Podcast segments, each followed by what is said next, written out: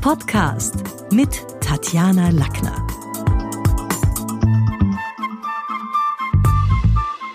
Heute geht es in meinem Podcast um digitale Kommunikation und ihr könnt es schon hören, dieser Podcast klingt ein bisschen anders als meine anderen. Ich bin diesmal nicht in meinem Podcast-Studio, sondern am anderen Ende der Welt in Westaustralien und hoffe, dass es für euch von der Qualität trotzdem in Ordnung ist, um über die Distanz drüber hinweg zu hören.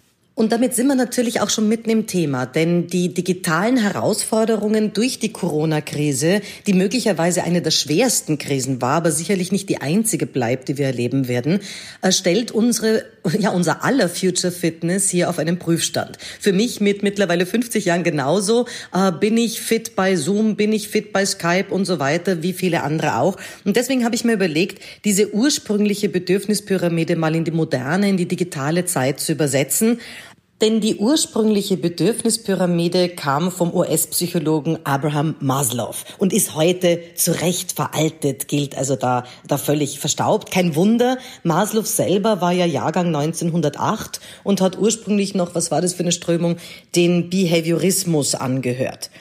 Also schauen wir uns das mal an. Also die unterste Sprosse wäre wahrscheinlich die technische Ausstattung für unsere digitale Welt. So die Frage, können wir einen Conf-Call machen? Welche Online-Plattformen werden verwendet? Also da ist ja, was ist da alles im Spiel? Jitsi, Webex, wo viele gesagt haben, jetzt auch im Zuge der Krise, es ist schwer, sich einzuwählen. Zoom, es haben sich wahnsinnig viele auf Zoom äh, plötzlich eingeschrieben. Das hatte dann zwischendurch mal ganz schlechte Bewertungen. Big Blue Bottom, Skype, WhatsApp-Telefonie, FaceTime. Also so mal diese Basis ist, sind wir in der digitalen Welt überhaupt in der Lage, mitzumachen und zu kommunizieren? Haben wir die technische Ausrüstung.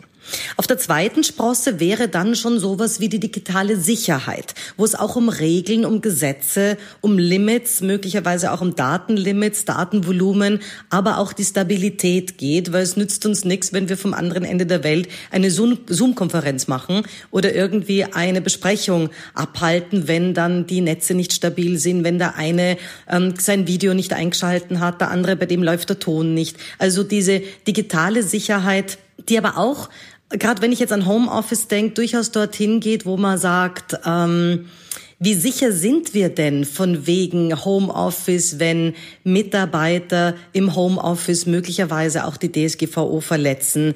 Äh, wie schaut's aus mit den Geheimhaltungspflichten?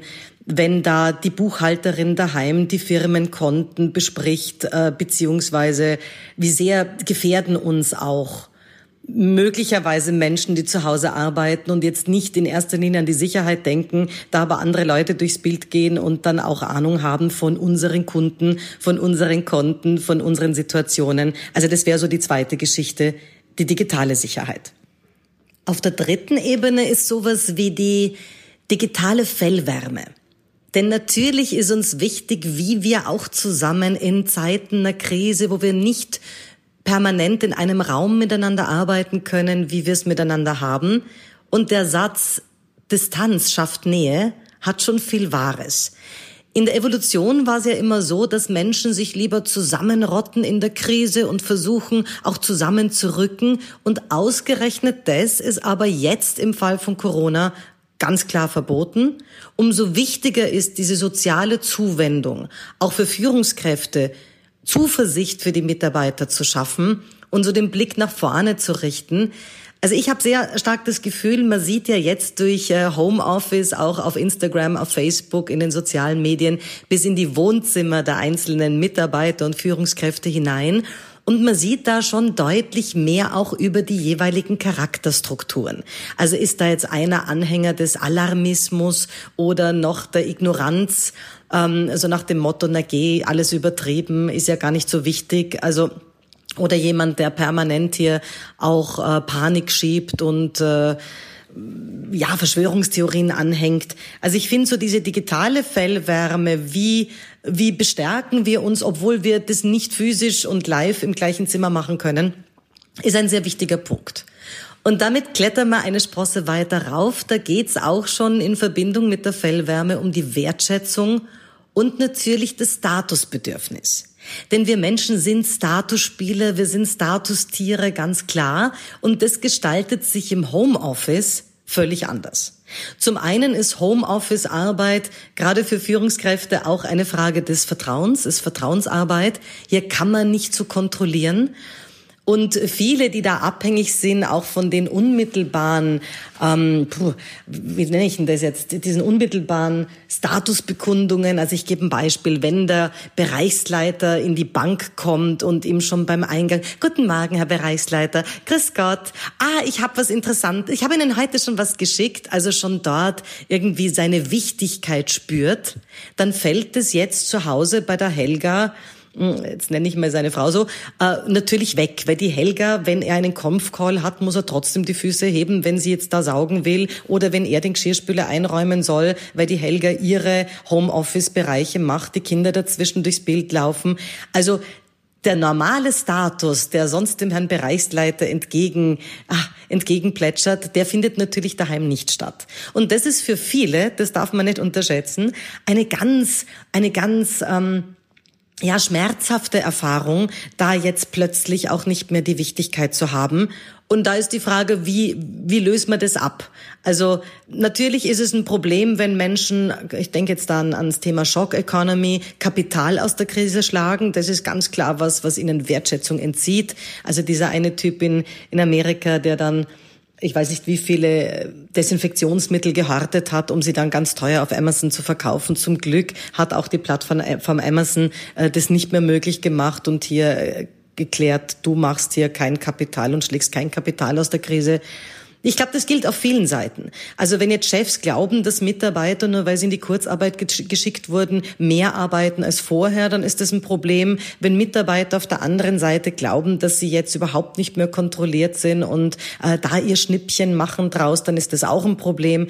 Also ich glaube, diese Wertschätzung ist was, und die Statusbedürfnisse, wir wollen gebraucht werden, wir wollen füreinander wichtig sein und wir wollen natürlich auf keiner Seite der Sozialpartnerschaft andere da aus, ausnützen und ausbeuten. Und damit kommen wir schon zu Punkt 5. Denn das ist tatsächlich was, was wir ja auch im digitalen Erleben jetzt haben, nämlich unsere kognitiven Bedürfnisse. Also die Frage, welche Kommunikationskultur etabliert sich? Und gerade in so einer digitalen Welt ist die Kommunikation super wichtig. Denn was eignet sich wofür? Nicht für jede Idee ist Zoom eine brauchbare Geschichte. Viele Unternehmen verbieten WhatsApp-Kommunikation aus Sicherheitsgründen. Also jetzt ist so ein bisschen auch die Frage, was ist wo erlaubt, was hat sich, äh, welcher Kanal bewährt sich auch für welche Kommunikationsform.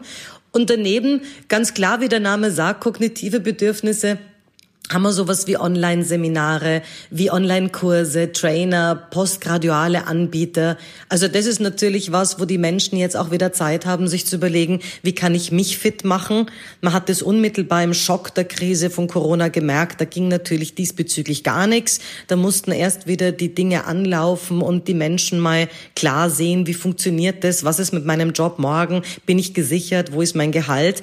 Aber nachdem diese Phase überwunden war, ging es dann auch auch wieder dorthin zu sagen, okay, wie kann ich jetzt auch in der Krise was für mich tun, Dinge machen, zu denen ich vielleicht vorher nicht gekommen bin. Und da sind wir bei den uns innewohnenden kognitiven Bedürfnissen. Auf der Sprosse 6 sind die ästhetischen Bedürfnisse. Das ist was, Ästhetik ist, sagt äh, Professor Mikunda, den ich ja in einem Talk mit Tatjana auf meinem anderen Podcast-Kanal mal eingeladen habe, dass uns Ästhetik angeboren ist. Also hat was zu tun mit dem Streben nach Schönheit, nach Balance, nach Form. Da gibt's auch viele Zukunftsforscher, die uns so eine Art Neo-Biedermeier voraussagen. Also vielleicht kurz nochmal, Biedermeier war im 19. Jahrhundert eine Strömung, wo sich besonders das deutsche Bürgertum sicherer in den eigenen vier Wänden gefühlt hat, äh, was natürlich auch zu einem eigenen, also Deko, wie sage ich, ein Deko-Hype damals geführt hat, das Biedermeier an sich, Biedermeier Möbel, Biedermeier Geschirr. Und wir erleben das heute schon auch wieder so ein bisschen den Rückzug ins eigene Heim. Uh, so ein bisschen die Idee, my home is my castle, auch wenn viele dieser Castles nur 42 Quadratmeter haben. Aber dieses Online-Gaming, Hauszustellungen, Online- und Home-Shopping sind natürlich schon auch Zeichen für, wie haben wir es zu Hause. Dieses ästhetische Bedürfnis, nicht mehr nur funktional zu wohnen, sondern es sich auch im eigenen Minigarten, Balkönchen, wo auch immer wieder nette Ecken einzurichten. Diesen Trend spürt man, der hat, glaube ich, schon mit der Klimakrise begonnen, wo Menschen gesagt haben, okay, wir reisen jetzt nicht dauernd, wir machen auch wieder ein bisschen Sommerfrische, wir machen es uns auch wieder daheim fein. Also der war schon in den letzten Wochen und Monaten spürbar, bevor Corona uns erwischt hat. Aber natürlich um vieles mehr, wenn wir zu Hause bleiben müssen. Und damit sind wir auf der auf der siebenten Sprosse der Selbstverwirklichung. Dieses Bedürfnis haben wir, das Bedürfnis nach, nach Wachstum, nach Erfahren.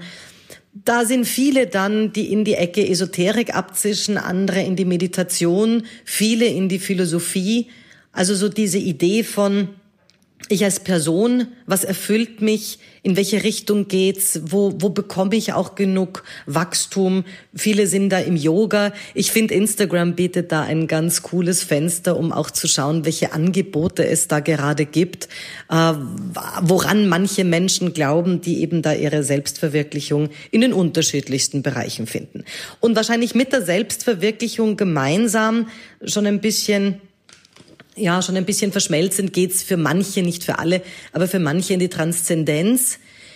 Da sind momentan auch äh, viele Dinge boomend, Berufsausbildungen im psychologischen oder im spirituellen Sinn, äh, eben in diesen transzendenten Bereichen. Also da habe ich in den letzten Wochen Unglaubliches aufpoppen gesehen von irgendwelchen ähm, Engelsausbildern über Meditationsfernseminare, äh, wie man eben anderen via WhatsApp und SMS Kraft schicken kann. Also jeder da so, woran er glaubt, aber auch hier sieht man auf den sozialen Plattformen, dass das ein riesengroßer Garten ist, wo gerade auch Wildwuchs ein bisschen betrieben wird.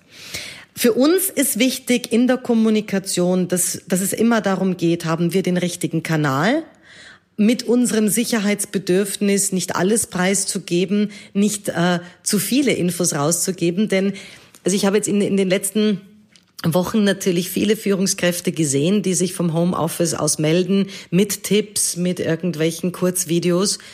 Ja, wo ich schon glaube, ich weiß gar nicht, ob die alle wissen, wie viel sie auch preisgeben über sich, über die Art, wie sie denken, wie sie wohnen, äh, wie sie auch gewisse Dinge eingerichtet haben. Und wenn es dann nur um die Position der Kamera geht, die einfach auf Augenhöhe sein sollte, wenn es nur um das Mikrofon geht, damit es eben nicht rauscht und knatscht und man nicht im Hintergrund irgendwie den Bagger hört. Also viele dieser Dinge sind momentan was, was viel mehr ins Zentrum gerückt ist, als wir noch vor einigen Wochen und Monaten gedacht haben. Weil es gab natürlich viele, das habe ich auch unter meinen Vorständen erlebt, die gesagt haben, du, pf, ganz ehrlich, dieses agile Lernen und, und Digital äh, Fitness und Future Fitness, mich betrifft's nicht in meinem Job, äh, geht's seit seit 100 Jahren darum, was wir leisten, was wir für Prozesse haben, ob wir standardisierte Abläufe haben. Und die sind jetzt natürlich schon eines Besseren belehrt worden, weil viele dieser standardisierten Abläufe gehen nicht aus dem Homeoffice. Viele Dinge, die agiles Lernen angehen, gehen nicht, wenn wir nicht vor Ort sind. Und natürlich muss man auch dazu sagen, Homeoffice ist ja auch nicht was, was für jeden eine Möglichkeit der Berufsausübung ist. Denn die Billerkassierin kann schlecht Homeoffice machen. Das sind ja so irgendwie unsere Helden vor Ort, auch in der Krise gewesen. Und ein Tischler kann auch schlecht Homeoffice machen. Also auch hier sich zu überlegen, habe ich überhaupt eine Branche, in der ich eine gewisse Future Fitness an den Tag legen kann? Oder muss ich mir hier disruptiv auch andere Wege überlegen, wenn dann das Business wieder losgeht? Wie kann ich letztlich, sobald wieder ein Shutdown kommt oder eine andere Reglementierung, weil zwischendurch möglicherweise wieder Quarantäne, Ausrufe oder Ausgehverbote kommen, was kann ich in der Zwischenzeit noch machen? Also da sind wir schon viele auch kalt erwischt worden im Sinne von, was geht? Auch länderweise erlebe ich da eine völlig unterschiedliche Kultur. In, in, in Westaustralien zum Beispiel ist es so, dass jeder Zweite sein Studium ohnehin online macht. Also während ich da jetzt diesen Podcast äh, bespreche, weiß ich, dass die University of äh, Australia bereits zu hat. Wir befinden uns ja noch in der Corona-Krise, aber Perth hat zum Beispiel den Campus noch geöffnet, Brisbane hat den Campus noch geöffnet und mm, also hier erlebe ich, dass die Menschen, die Online-Studenten sind, deutlich mehr sind als die, die dort am Campus live studieren. Also natürlich ist Australien dementsprechend ein Land, das online superfit ist, wo es überhaupt kein Thema gibt, äh, wer Zoom, wer Skype und so weiter kann, weil das haben die alle. Ich merke es auch in meinem Trainerstaff. Ich habe einen Australier unter meinen Trainern. Das war der erste, der sofort gesagt hat, ich beherrsche das alles. Ich komme aus Australien. Wir mussten das am anderen Ende der Welt. Noch lange vor Corona war ja klar, dass wir abgehängt sind von Europa, vom Rest der Welt und deswegen digital uns unsere Wege hier zu anderen Menschen sichern müssen. Und das war der Erste, der gesagt hat, der David hat gesagt, also wenn es jemanden gibt bei uns im Team, der eingeschult werden muss auf WebEx, auf Zoom, auf Skype, ich kann das gerne machen, ich beherrsche die alle, ich habe alle Plattformen zu Hause. Also wir sind natürlich auch in, in, in Mitteleuropa in einer Kultur, in der jetzt digital lernen, digital ähm, kommunizieren erst bedingt angekommen ist. Wir sind da nicht ganz vorne. Es ist nicht so, dass man automatisch ein Online-Studium genauso in Betracht zieht wie irgendwie unsere Kinder, die in Unis, in FHs und so weiter gehen. Also das ist ganz bestimmt auch was, wo uns die Krise zu einem weiteren Lernen und weiteren Umdenken veranlassen wird. Ich gebe jetzt mal hier in Westaustralien wieder das Mikro frei und melde mich gerne zu einem anderen Zeitpunkt wieder mit dem nächsten Thema. Wahrscheinlich auch wieder einem digitalen, weil ich glaube, Kommunikation gehört einfach zu den vier Ks der Zukunft. Die vier Ks der Zukunft sind Kommunikation, kritisches Denken, Kollaboration und Kreativität. Das war's für heute. Besuchen Sie mich doch in der Schule des Sprechens in Wien auf Facebook, LinkedIn, Xing, unter sprechen.com oder auf meinem Blog sprechen.com/blog.